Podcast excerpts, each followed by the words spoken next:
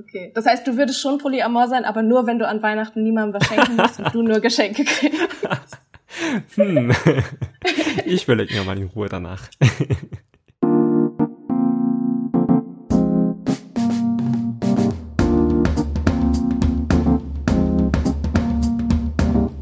Hallo und herzlich willkommen zu Bin ich süß-sauer Folge 6. Ich bin Songun und spreche mit queeren asiatischen Menschen in Deutschland über unser Leben, unsere Herausforderungen und unsere Träume. In der letzten Folge habe ich mit Vivian Lovecraft gesprochen. Vivian ist eine philippinisch-deutsche Drag Queen aus Berlin und wir haben uns unter anderem über unsere gemeinsamen Erfahrungen mit der Ausgrenzung unterhalten, die wir wegen unserer Weiblichkeit erleben mussten. Ich habe ein paar Rückmeldungen bekommen und merke, dass die asiatische Männlichkeit, egal was das sein soll, ein Thema für viele ist. Ich persönlich verzichte gerne auf meine Männlichkeit, wenn das bedeutet, dass ich bestimmte Sachen sagen und tun muss, damit ich in einer homosozialen Gruppe Glaubwürdigkeit gewinne. Aber damit geht jede Person ganz anders um und vielleicht ist das ein Thema, das ich in anderen Folgen auch dann ansprechen werde. Ich habe mich auf die Rückmeldungen sehr gefreut und wenn ihr Vorschläge oder Fragen habt oder einfach Hallo sagen möchtet, schreibt mir bitte einfach auf dem Instagram eine Nachricht oder eine E-Mail an bin ich süßsauer at posteo.de. Mein Instagram-Account ist bin ich süßsauer.podcast. In der Corona-Zeit sind gefühlt jede Stunde ein neuer Podcast entstanden. Unter den vielen neuen Podcasts gibt es auch Mais Podcast, der von einer queeren asiatischen Person wie ich gemacht wird. Schon nach der ersten Folge war ich total begeistert und seitdem folge ich dem Podcast auf dem Instagram. Ich habe die Person dahinter zu uns eingeladen. Zu Gast bei uns ist heute Mai von Mais Podcast. Wir werden heute unter anderem thai-deutsche Communities, non-binäre Perspektive auf die Beziehungsfragen und Polyamorie sowie das merkwürdige Konzept Monogamie sprechen. Hallo! Hi! schön, dass du da bist und schön, dass du so, das sage ich auch immer, ähm, schön, dass du so kurzfristig Zeit gefunden hast. Ich plane das wirklich im letzten Moment. Ähm, Mai, kannst du dich kurz vorstellen? Ja, ich bin Mai von Mais Podcast. Ich bin 23, ich wohne im Ruhrgebiet und ähm, freue mich sehr, dass du mich eingeladen hast, weil ich deinen Podcast auch richtig cool finde. Ah, danke. das war's eigentlich. Du hast erst diesen Monat mit deinem neuen Podcast angefangen, stimmt's?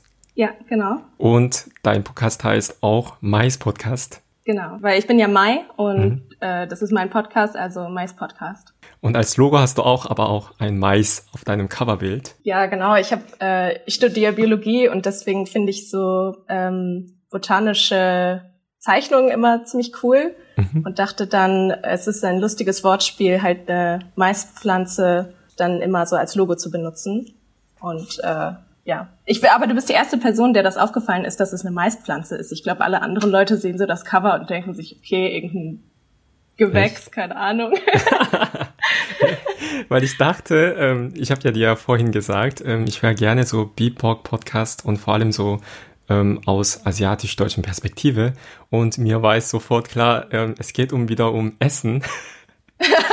ich habe einmal so asiatisch-deutsche Podcasts mal ähm, aufgelistet und fast alle Podcasts hatte so Essen im Titel. Na klar.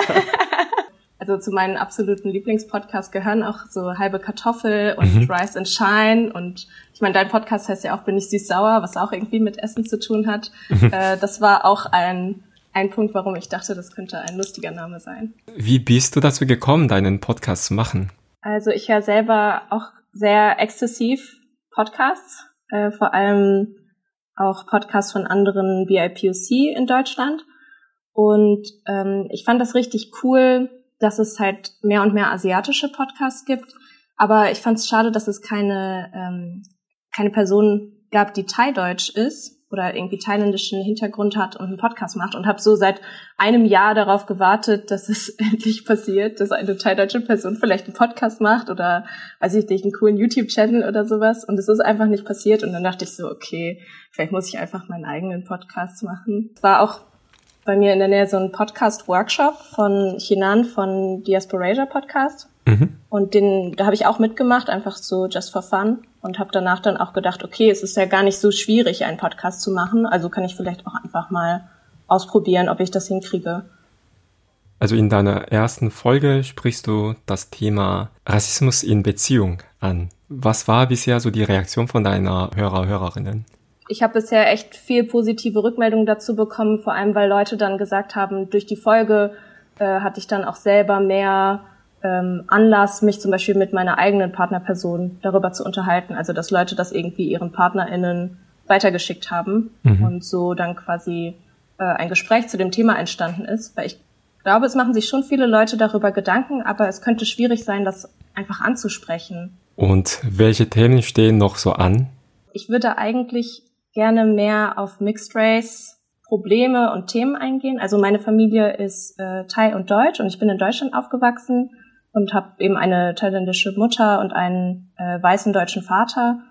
Und ich dachte, das wäre dann halt cool, zum Beispiel sowas zu besprechen wie, ähm, wie das ist, mit einem weißen Elternteil aufzuwachsen ähm, oder ähm, wie es ist, die Sprache der, also eines Elternteils zum Beispiel nicht richtig sprechen zu können, weil ich persönlich kann überhaupt nicht gut Thailändisch sprechen, also eigentlich fast gar nicht.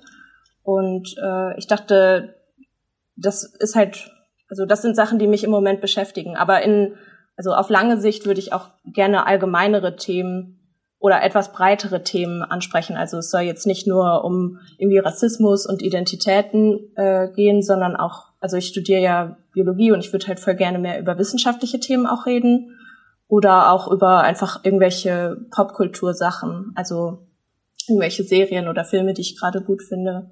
Äh, das lasse ich aber noch offen. Einfach mal gucken, wie es sich so entwickelt. Gut, ja, also Mais Podcast auf Instagram und die ersten Folgen sind schon zu hören und es geht um Rassismus in Beziehung. Es ist sehr, sehr empfehlenswert. Ich habe das auch sehr gerne gehört und mit ein paar Punkten wirklich mich identifizieren können.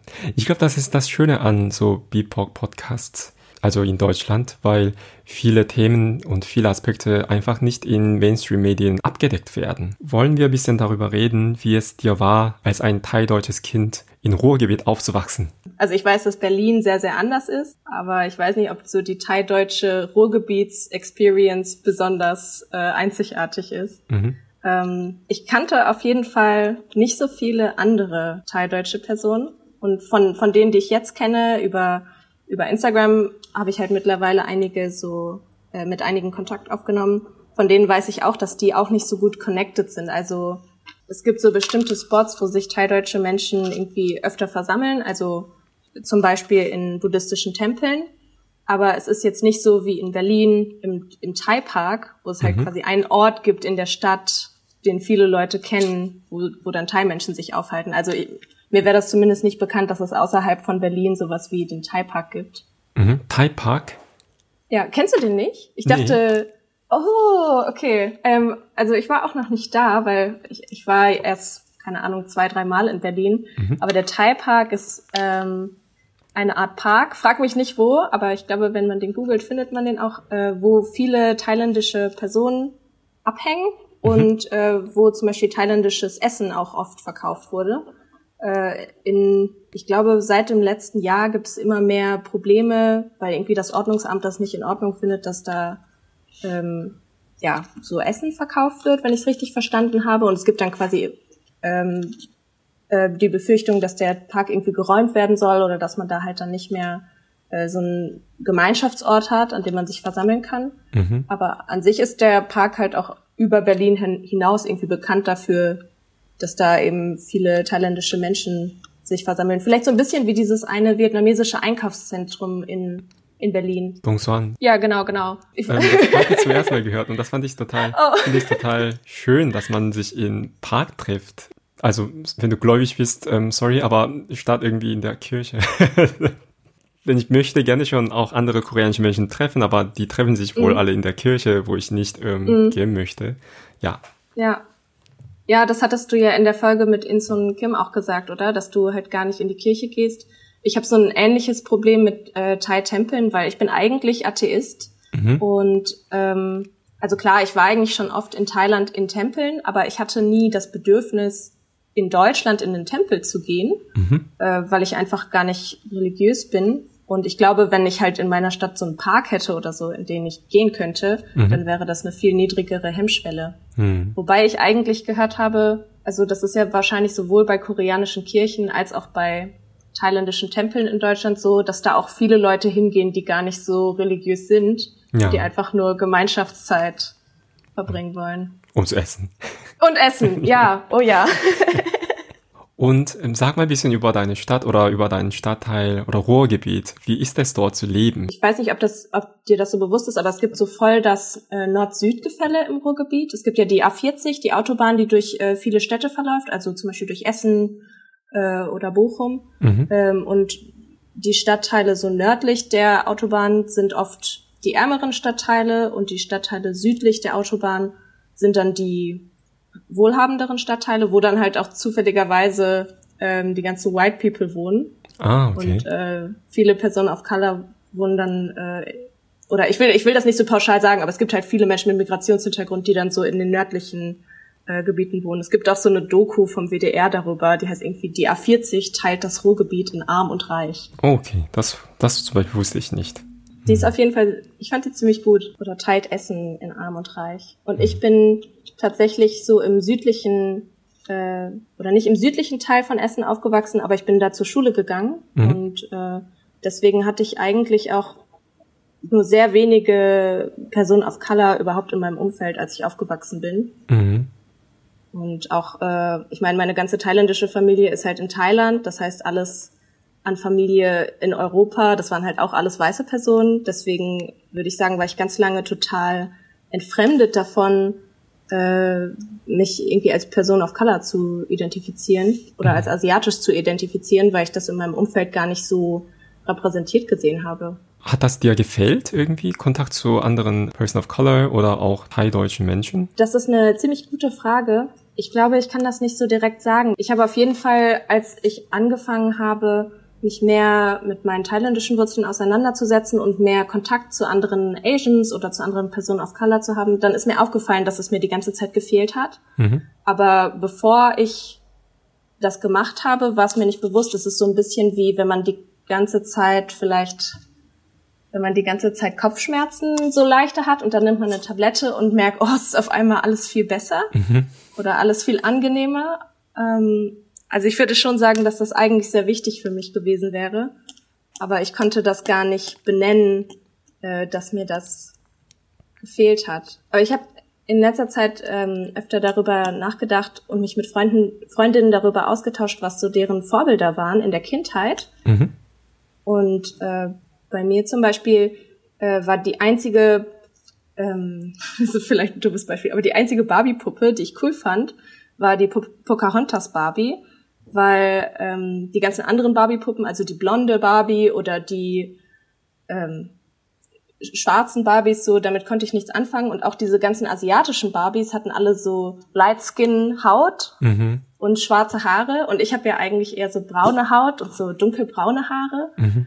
und irgendwie habe ich dann als Kind so gedacht, okay, Pocahontas ist die, die mir am ähnlichsten aussieht. Mhm. Das ist jetzt so meine meine Lieblings Barbie äh, und wollte halt auch die ganze Zeit mich als Pocahontas verkleiden und so, was im Nachhinein jetzt sehr problematisch ist. Also ich finde so Native American Kostüme bei Karneval richtig, also richtig schlimm, finde ich, sollte mhm. man nicht tragen. Aber als Kind war das so meine, meine, also die einzige Figur, die so aussah wie ich. Und irgendwie dachte ich mir so, das ist total schade, dass es, dass ich mir halt so eine Native American Person aussuchen musste als Vorbild, weil es einfach keine coolen thailändischen oder thaideutschen Vorbilder für mich gab.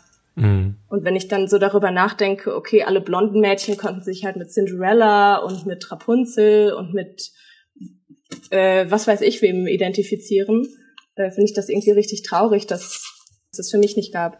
Also ich glaube, das war dann totales Überangebot für eine Gruppe und so Mangel für alle andere Gruppen so ein bisschen.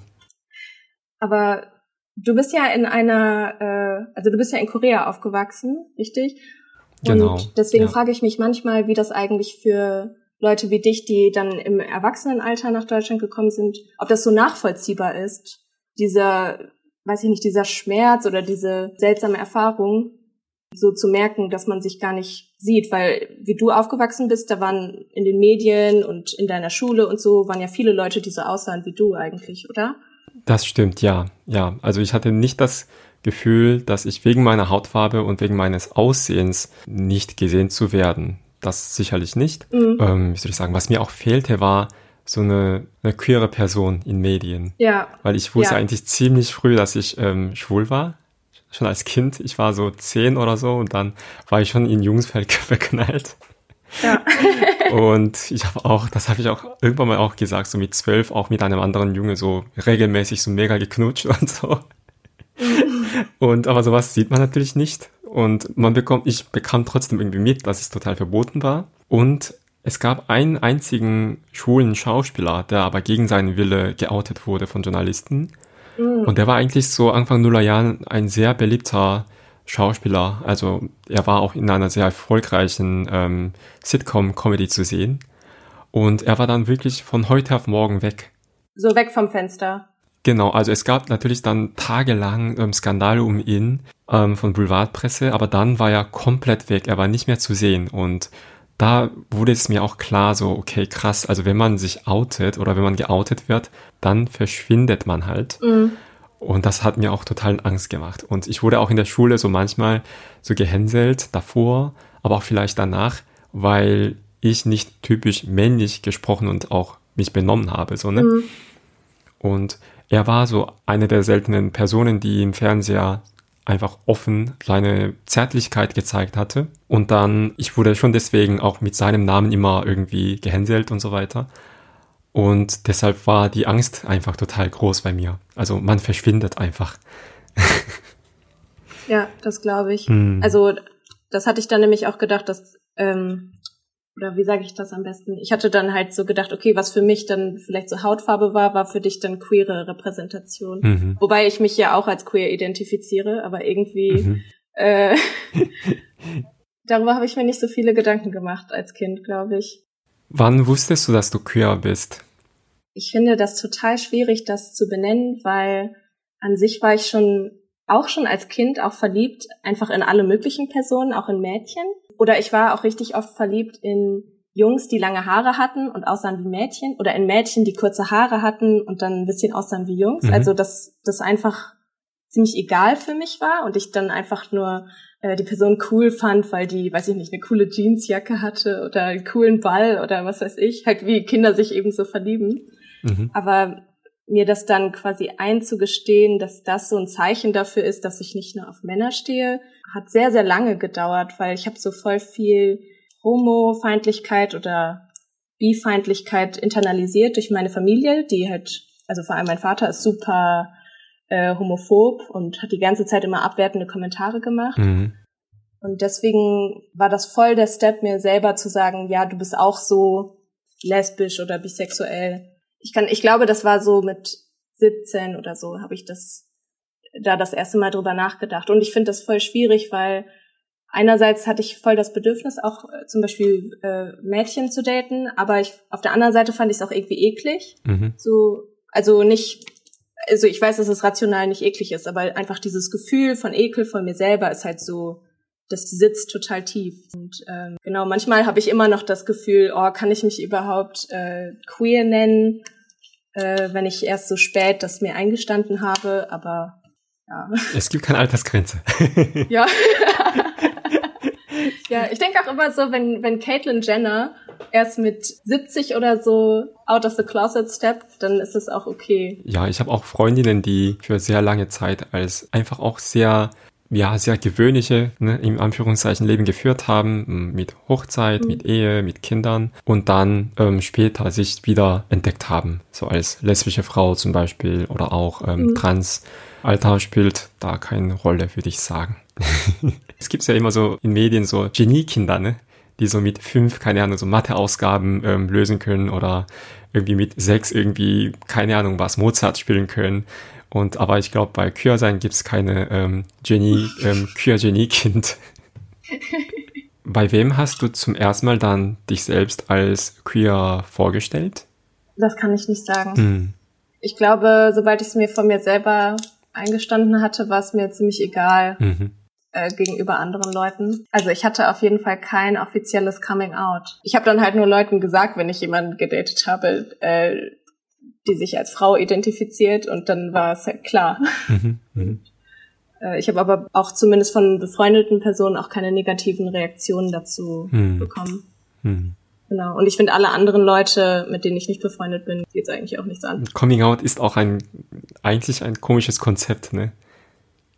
Ich, also ich glaube, es ist ähm, quasi notwendiger, wenn man tatsächlich äh, homosexuell ist, als wenn man sowohl Männer als auch Frauen als auch äh, non-binary Personen datet, weil ich, ich glaube, bei dir gab es ja keine Option, dass du vielleicht auch eine Frau gedatet hättest, oder? Also du bist ja, du bist ja nicht bisexuell, du bist ja schwul und mhm. dann kannst du das nicht so leicht verstecken, aber ich glaube bei äh, bei mir, ich habe ja zwischendurch auch immer Männer gedatet mhm.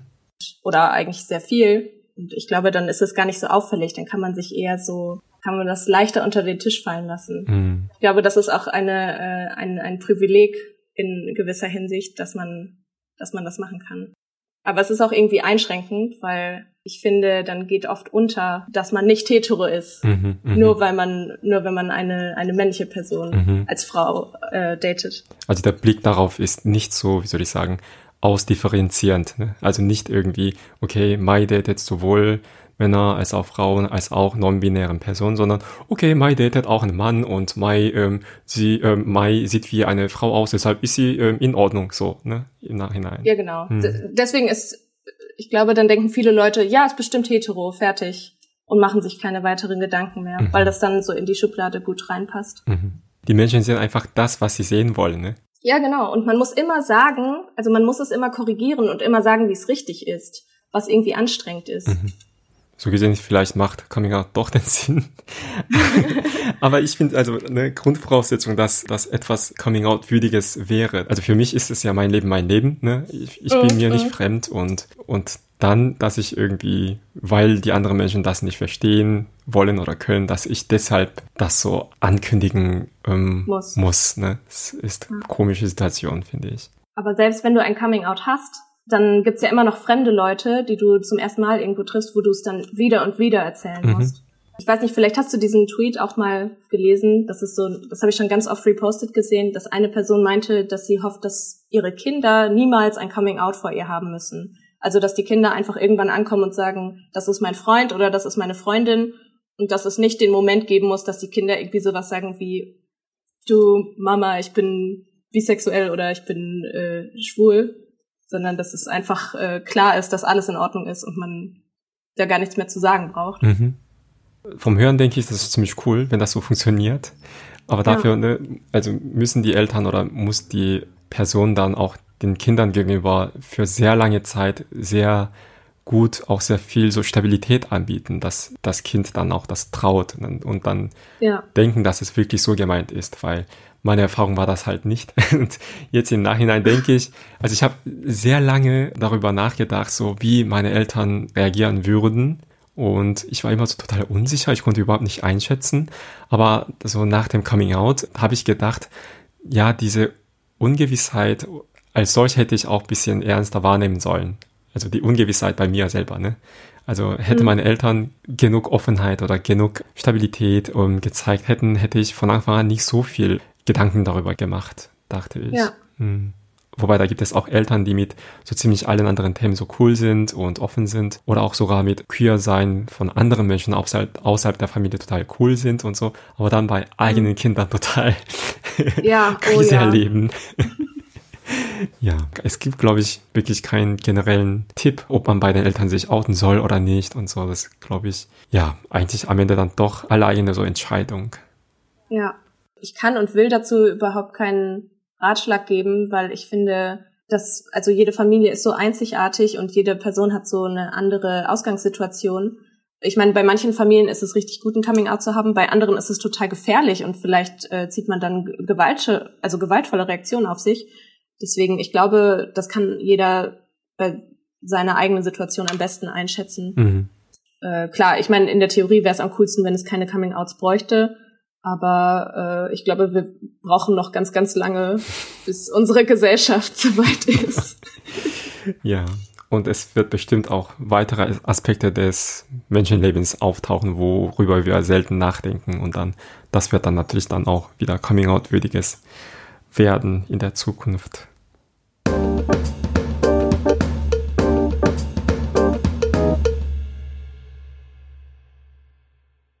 Also ich habe mit Mai vorhin über E-Mail so ein bisschen ausgetauscht, welchen Themen wir gerne sprechen möchten. Und ich habe das Thema Monogamie und Polyamorie äh, auf den Tisch gebracht. Und mir ist aufgefallen, dass eigentlich die ganze Zeit die Menschen, ja, Menschen, die Polyamorie ausleben, immer Fragen stellen. Und ich habe mal gedacht, vielleicht können wir den Spieß drehen und Mai stellt Fragen an mich, ähm, der seit jetzt bald 14 Jahren mit einer Person zusammen ist. Wow. genau, mein jetziger Mann ist auch mein erster Freund gewesen. Aber ich habe natürlich auch Fragen an Mai als Person, die über Polyamorie nachgedacht hat und auch polyamoröse Beziehung führt, wenn ich das sagen darf. Ja, ja, also darfst du ruhig so sagen. Mhm. Wollen wir das so machen, dass ich zuerst mal so die zwei, drei Fragen stelle über Polyamorie und dann du 100 Fragen an über dieses komisches Konzept Monogamie? Ja. Können wir ruhig so machen. Ich finde, ich wusste gar nicht, dass dein jetziger Mann auch dein erster Freund war. Doch, das, das war das voll, so. das ist schon romantisch irgendwie. Also. ja, das Lustige daran ist, davor, als ich nach Deutschland kam zum ersten Mal, war ich in der so feministischen Debattengruppe in Korea. Und da haben wir die ganze Zeit so diese Vorstellung von romantischen Liebe gebasht. Mhm. Und dann war ich irgendwie ausgerechnet, auch als der Leiter von dieser Gruppe, in einer Person verliebt. Und ähm, jetzt ähm, sind wir seit 14 Jahren zusammen. Ähm, so ist das halt manchmal in dem Leben. Ähm, genau, ich stelle dir die zwei, drei Fragen über Polyamorie. Mhm. Wie hast du über das Konzept Polyamorie erfahren zum ersten Mal?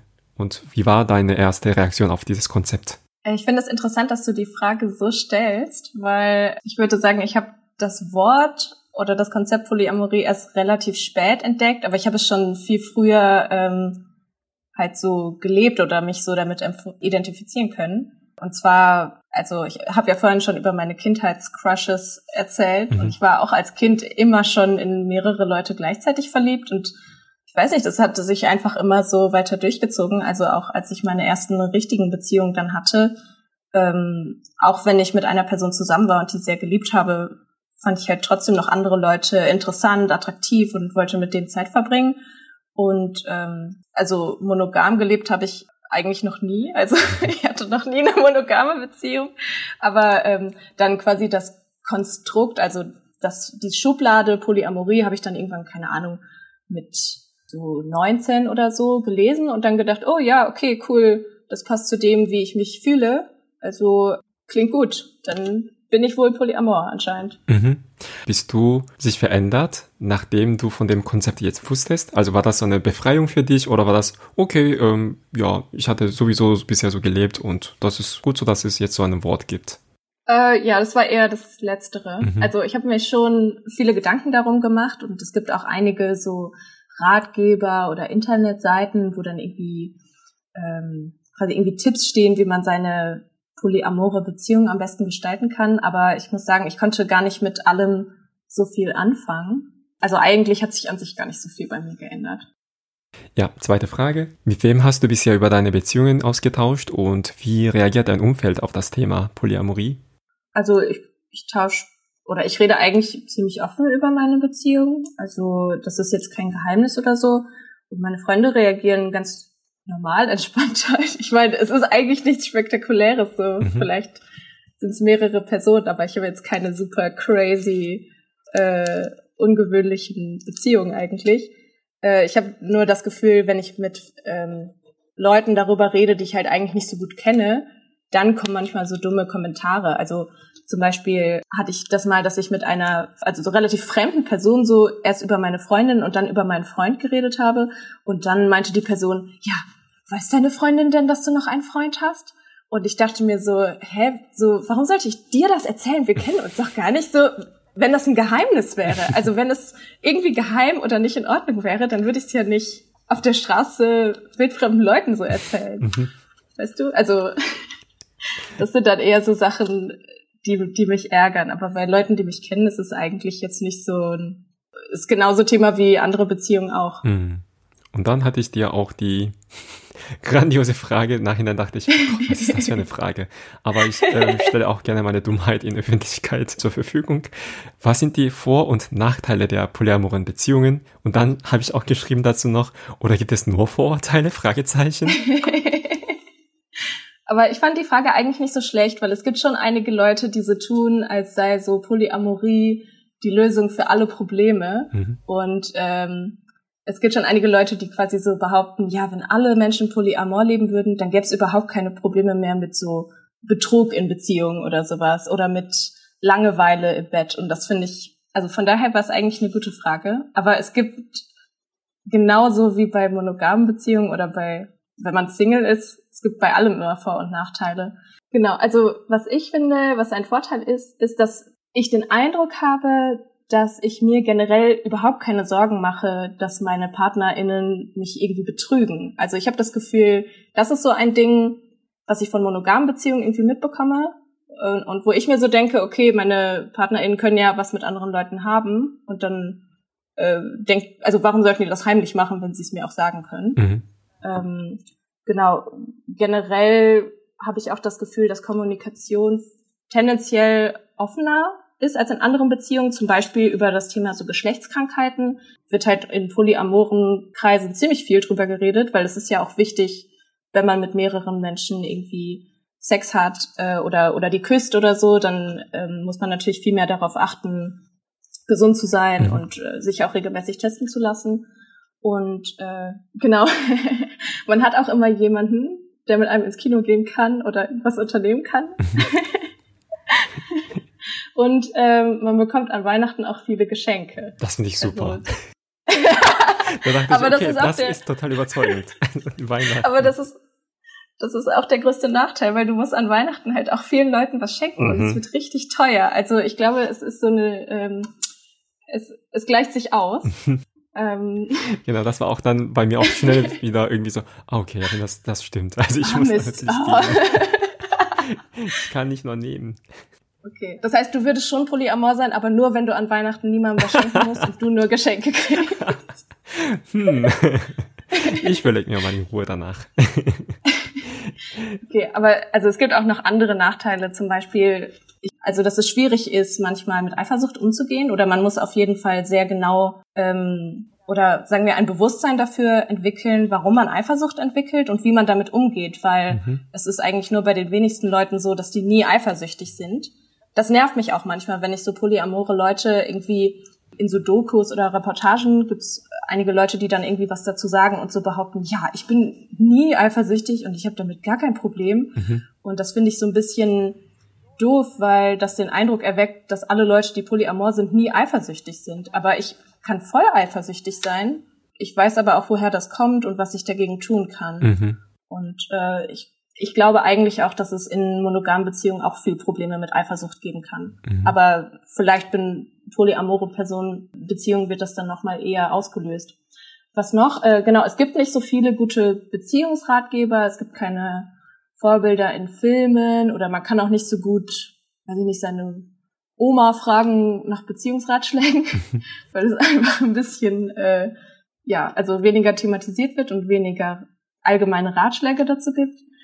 Und ich hatte als letzten Nachteil auch noch, dass es auch sehr nervig sein kann, wenn eine Person dann eine ähm, Geschlechtskrankheit oder irgendwie eine andere Krankheit hat, weil sich das viel schneller ausbreitet. Also ich hatte das mit Geschlechtskrankheiten nicht, aber eine ähm, Person in meinem so polyamoren Umfeld hatte Geschwister, die die Krätze hatten mhm. und dann ähm, mussten wir uns alle auf Krätze testen lassen, oh. also Krätze-Medikamente nehmen, mhm. weil wir alle untereinander dann engen Körperkontakt hatten. Mhm. Und das ist halt so, ich glaube, dass, also das ist natürlich was, was in monogamen Beziehungen auch passieren kann, aber was sich dann nicht so krass äh, fortsetzt. Also eigentlich, ich will nicht den Eindruck vermitteln, als seien polyamore Beziehungen total unhygienisch oder so. Aber ich meine, ist ja logisch, wenn man mehr Leute umarmt oder küsst, dass man sich dann auch leichter mit Sachen ansteckt. Auch bei Corona ist es jetzt, glaube ich, ein richtig großes Thema äh, für viele Leute. Äh, genau. Mhm. Jetzt aber stellst du mir die Fragen über die ja. komische, über das komische Konzept Monogamie. Ich versuche auch ehrlich, äh, so ehrlich wie möglich zu antworten. Ja, freut mich, dass ich dir die Fragen stellen darf. Also eigentlich, ich, ich kann das auch akzeptieren, dass du monogam bist. In meinem Umfeld gibt es auch Menschen, die auch Monogamie leben und ich, ich komme damit klar. Mhm. Äh, ich hoffe, die sind nicht zu persönlich. Also man hört ja richtig oft, dass monogame Menschen ihre PartnerInnen so über Jahre hinweg betrügen. Mhm. Und zwar heimlich. Und meine Frage wäre, findest du es sinnvoll, dass das viele monogame Menschen lieber so machen, als die Beziehung vielleicht zu öffnen und Polyamor zu leben? Hm, ich glaube, das ist eine sehr voraussetzungsvolle Frage. also wenn es tatsächlich so ist, ne, wenn eine Person über mehrere Jahre hinweg seine Partner, Partnerin betrügst, dann dann sollte man sich selber fragen, also was, was, was diese Person gerade macht, was mache ich eigentlich gerade? Ne? Mhm. Und dann einfach die Entscheidung treffen. Also macht das denn Sinn überhaupt, diese Form von Beziehung, also monogame Beziehung, nur ähm, pro forma zu ähm, aufrechtzuerhalten? Oder mhm. ähm, soll ich lieber ja das Beziehungskonzept einfach, aber mit Absprache verändern? Ne? Also ich glaube, ja. das sieht so aus, ja, nicht heimlich. Person genau von sich aus einfach eine polyamoröse Beziehung ohne Bescheid zu sagen. Ne? Das ist dann wiederum ja. so ein bisschen gegenüber deinen, in Anführungszeichen, Partner, Partnerinnen so ein bisschen unfair, finde ich. Aber oh, stimmt, vielleicht hätten wir so eine Einführung geben müssen, was Polyamorie eigentlich ist, weil also es funktioniert auf jeden Fall nicht, dass nur eine Person Polyamor in Anführungszeichen lebt und die andere Person weiß davon nichts ja. und denkt, sie lebt monogam.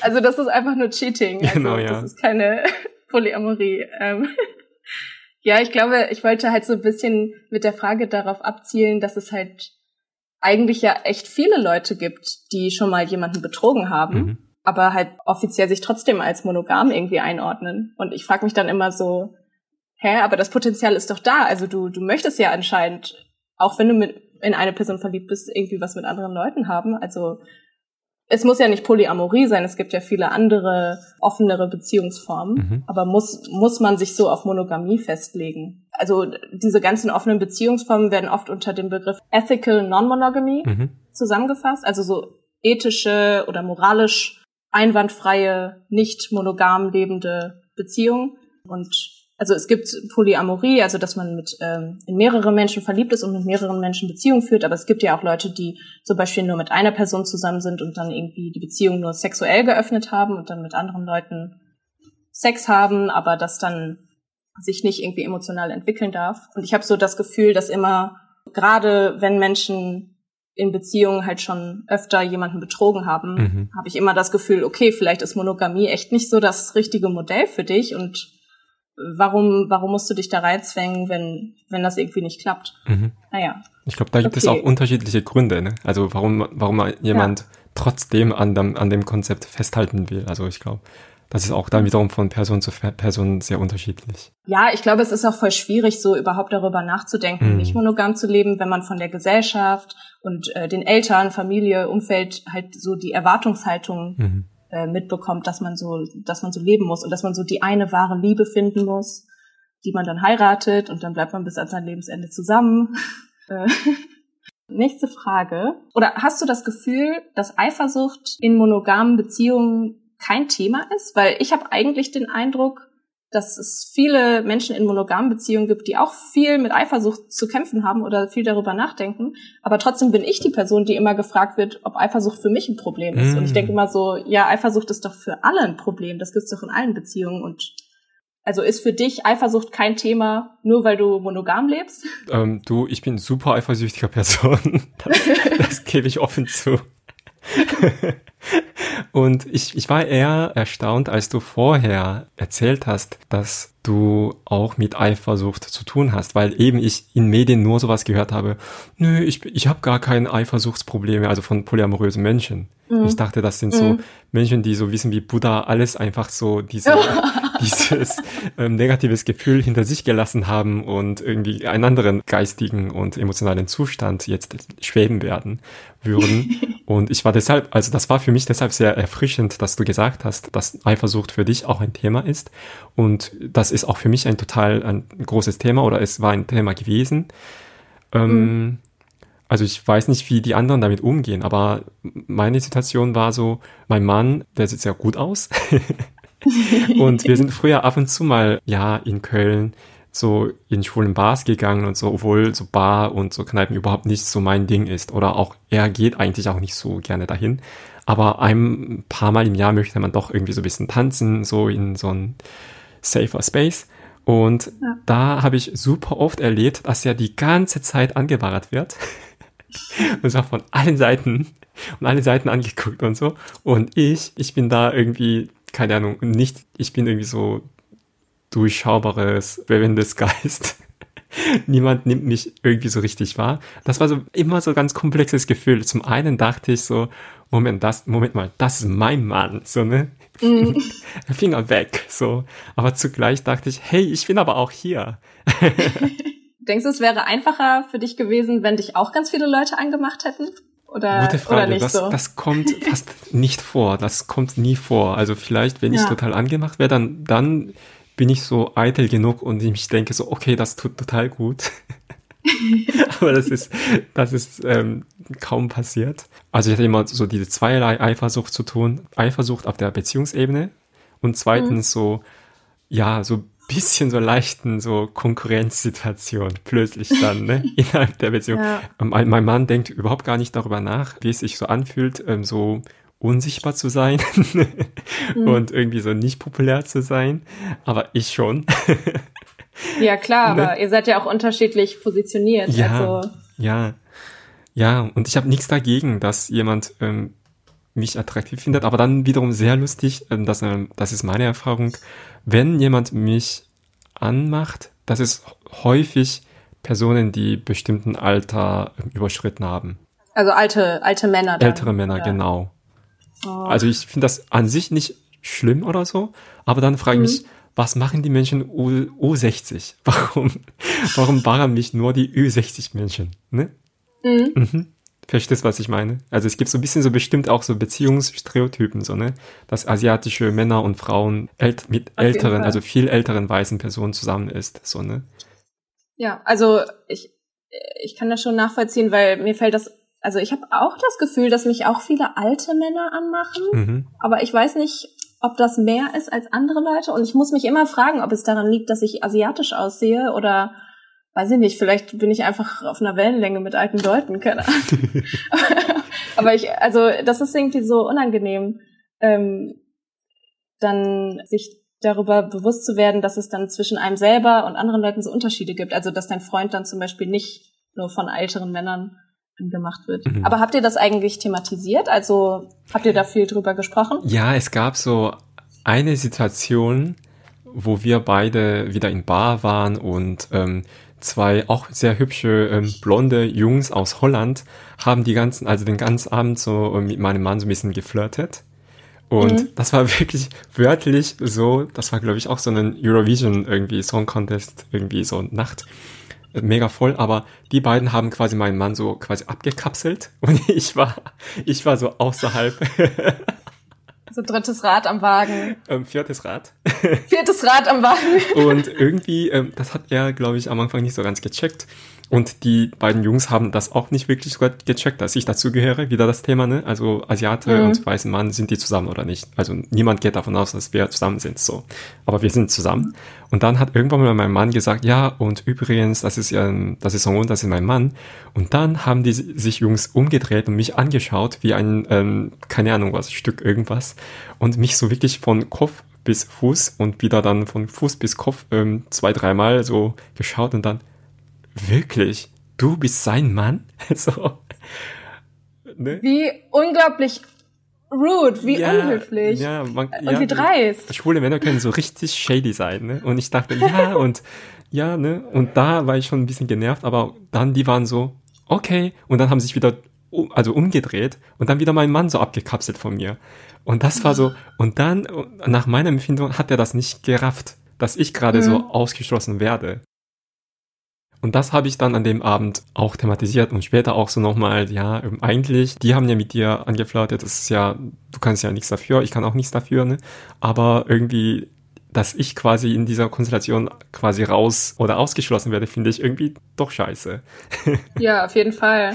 Ja. Hat es sich dann jetzt gebessert? Also hast du das Gefühl, wenn jetzt nochmal die gleiche Situation da wäre, dann könntest du das vielleicht schneller ansprechen oder er würde das gar nicht passieren lassen, weil er da mehr sensibilisiert für ist.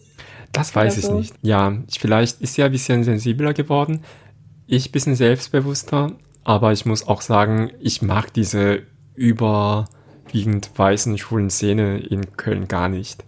Also mhm. es gibt durchaus, also ab und zu ähm, asiatische Menschen oder türkischstämmige Menschen oder so, aber insgesamt ist es, ist die Szene super weiß, finde ich.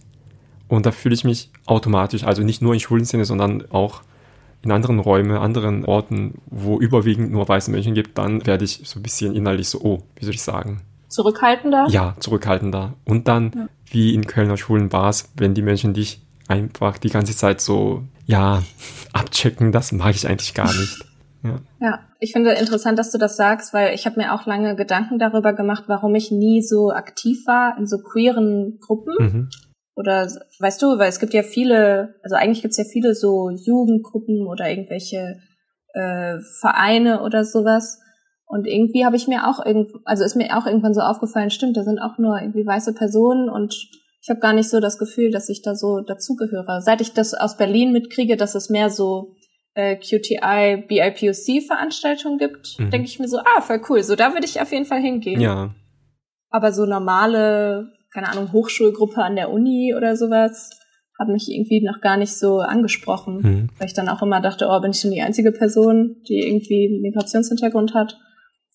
Naja. Das ist auch das Traurige, wenn, wenn eine Gruppe durch eine oder wenn ein Raum durch eine Gruppe so dermaßen definiert ist, eigentlich sollten wir dann zu Recht nochmal dahin gehen, um mehr Leute quasi wie uns gegenüber genau ein, einzuladen oder so, aber das machen wir halt nicht, weil das einfach anstrengend ist.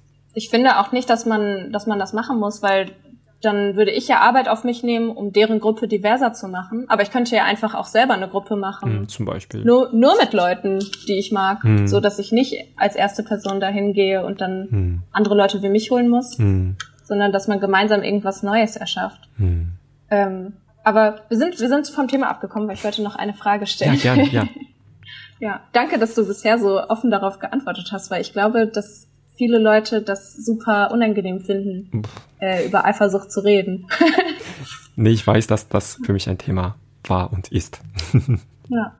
Was denkst du denn, wenn du jetzt, sagen wir morgen, gehst du zum Bäcker und lernst eine andere Person kennen, in die du dich auch noch verliebst und die du richtig toll findest? Wäre es für dich eine Option, dann zu überlegen, äh, nicht monogam zu leben? Oder wäre das für dich dann eher ein Grund, Schluss zu machen, weil du halt so denkst, du kannst nur in eine Person verliebt sein? Hm, ich glaube. Falls es nicht zu persönlich ist. Also, nee, nee also das ist okay, persönlich okay. und das ist kein Problem. Okay, das okay. Ding ist, ähm, das habe ich auch meinem Mann gegenüber auch so ein bisschen gesagt und auch meinen Freunden gegenüber auch. Also ich finde manchmal manche Menschen durchaus sehr attraktiv. Mhm. Und auch ähm, ich lerne auch viele meiner Freunde so ein bisschen so, also es gibt immer so ein bisschen Verliebtheit immer dabei. Ja. Weißt du? Ansonsten, warum sollte ich mit jemandem regelmäßig austauschen? So, denke ich, denke ich, vielleicht bin ich total, keine Ahnung. Also, ne? Aber dann zugleich, ich schätze die Beziehung, die ich habe mit meinem Mann seit 14 Jahren, ne, bald seit 15 Jahren. Und ich bin als Person ähm, manchmal sehr instabil und ich brauche die Ruhe für mich. Mhm. Also für mich ist diese Form der Beziehung, die ich habe, ist sehr gut, weil das mir dann Halt gibt. Also ich ja. heißt nicht, das heißt nicht, dass polyamoröse Beziehung ähm, weniger stabiler ist, sondern es geht eher darum, wie ich mich fühle oder was für eine Person ich bin. Mhm. Und deshalb meine Antwort ist, ich finde durchaus viele Menschen oder manchmal vielleicht zu viele Menschen attraktiv auch. es gibt ja auch diesen Song von Chad Baker, I Fall in Love Too Easily. Manchmal denke ich nicht. Ich verliebe mich zu einfach. Aber ich finde, ähm, das ist für mich kein Grund, meine jetzige Beziehung zu verändern, ja. weil ich in der Beziehung einfach, einfach die Ruhe habe und auch einfach unglaublich viel Liebe bekomme und auch, auch meine Liebe zurückgeben kann und auch weil das mir einfach den Halt gibt, ja. Das hast du voll schön ausgedrückt. Aber ich finde es interessant, dass du das so sagst, weil ich mich eigentlich mit ganz vielen Sachen identifizieren kann, mhm. die du gesagt hast, mhm. aber mich ja trotzdem als Polyamor einordne. Mhm. Ich, also, ich würde eigentlich von mir auch behaupten, dass ich am liebsten so in stabilen Beziehungen bin, wo ich mir sicher sein kann, wie ich zu der anderen Person stehe. Und ich wäre auf jeden Fall nicht, also ich, ich bin jetzt kein Fan davon, die ganze Zeit hin und her Leute zu daten und dann immer irgendwelche neuen Leute anschleppen oder so. Äh, also wenn ich so überlege, wie sieht meine Traumbeziehung aus in der Zukunft oder wie sehen meine Traumbeziehungen aus, denke ich mir auch so, ja, ich habe voll Bock, super lange mit den gleichen Leuten zusammen zu sein. Aber es ist dann vielleicht nicht nur eine Person, sondern vielleicht zwei. Mhm. Ich glaube, das ist dann so ein bisschen Glückssache, ob man, ob man solche Leute überhaupt findet, die dann, wo man sich zum einen sicher fühlt in der Beziehung und die dann auch offen genug sind, auch andere Beziehungsmodelle auszuleben und ob man auch überhaupt die Zeit hat, zum Beispiel äh, mit zwei äh, oder mehr äh, Leuten Beziehung zu führen oder zu daten. Also ich habe auch echt das Gefühl, wenn ich ähm, irgendwann mit dem Studium fertig bin und dann so ins Arbeitsleben eintrete, mhm. werde ich nicht auf einmal monogam von meinen Gefühlen her, aber ich könnte mir schon vorstellen, dass es super schwierig ist, zwei gesunde Be Beziehungen zu führen, wenn man 40-Stunden-Woche hat. Mhm. Und dann auch noch Kinder zum Beispiel. Also das muss eigentlich kein Widerspruch sein, wenn man, wenn man Halt braucht oder stabile Beziehungen äh, haben möchte, dann polyamor zu leben. Vielleicht ist es einfach eine Frage von gutes Timing, kennt man die richtigen Leute und hat man darüber nachgedacht, ob es eine Option für einen mhm. selber ist. Nee, was ich nicht sagen wollte, war, dass polyamoröse Beziehung per se instabiler ist, sondern mhm. dass ich so eine Person bin. Die in dieser monogamen Beziehung die Ruhe finde oder ähm, den Halt ah, finde. Okay. Es gibt vielleicht Menschen, die in der monogamen Beziehung eher unwohl fühlen mhm. und er dann in, deshalb in polyamorösen Beziehung eher dann sich wohler fühlt. Das ist, ja. glaube ich, bei jeder Person unterschiedlich. Ja. Stimmt, ja, das stimmt, wenn ich jetzt so darüber nachdenke. Ich glaube, mir gibt es dann eher halt, wenn ich quasi zwei oder mehr äh, Menschen habe, die mir halt geben können und nicht nur auf eine Person relyen muss. Aber vielleicht ist das dann quasi der Unterschied, dass es, also es ist sowieso jede Beziehung unterschiedlich, aber mhm. dass es für mich halt eigentlich mehr halt bedeutet, wenn ich mehrere Personen habe, weil ich das Gefühl habe, mehr Leute, mehr Support. Mhm. Äh, aber ähm, ich glaube, das kann auch so problematische Seiten haben, wenn man zum Beispiel nicht alleine sein kann und mhm. dann denkt, oh, ich muss jetzt die ganze Zeit mit irgendwelchen Leuten äh, mich umgeben, mhm. äh, damit ich, damit ich nie alleine sein muss. Also das wollte ich jetzt nicht damit sagen. Aber ich glaube, vielleicht ist es einfach wie, also manche Leute mögen gerne große Familien und manche Leute mögen es lieber, so kleinere Familien zu haben. Und es gibt, also es ist einfach Typsache, mit welcher, mit welcher Art von Gruppe man sich dann wohler fühlt. Mhm. Oder ob man gar keine Gruppe haben will und einfach nur zu zweit sein will. Das war's eigentlich. Ich finde, du hast jetzt ziemlich gut beantwortet. Ja. ja, ja, das war auch sehr interessant, so über meine Beziehung und auch über mich selbst ein bisschen nachzudenken, weil ich das einfach für selbstverständlich hielt bisher. Und aber ich mhm. weiß und auch meine Freunde und mein Partner weiß auch davon, dass ich immer so wieder, ach, ist voll attraktiv, also, also, uns gegenüber auch manchmal sowas sagen. Aber ich denke, ähm, jemanden attraktiv zu finden oder irgendwie so, das ist überhaupt nicht Schlimmes. Das Ding ist, was man dann macht damit und ob man dann, wenn man schon in einer Beziehung ist, das dann fairerweise unter Beteiligten dann abgesprochen wird oder nicht. Und mhm. ich entscheide mich immer für die eine Beziehung. Mai, ähm, gibt es noch was, was du sagen möchtest? Nein, nur also hauptsächlich viel Spaß beim Schneiden von diesem sehr langen Gespräch. Oh ja, oh. Und äh, danke, dass du mich eingeladen hast, weil es war mir auf jeden Fall eine Freude, mit dir zu reden. Das war für mich auch genauso. Freut mich. Dann freue ich mich auf jeden Fall auf deine weitere Folge bei deinem Mais-Podcast. No pressure. Sonst bleibt gesund und habt viele schöne Zeit und Momente und wir sehen und hören uns auch bald wieder dann. Ja, hoffentlich. Bleib bitte, sei gesund und du hast es so schön formuliert, ich habe keinen guten Abschluss, aber ich habe. Danke gleichfalls. Cool. Ja, dann wir hören uns auch bald wieder. Tschüss. Tschüss.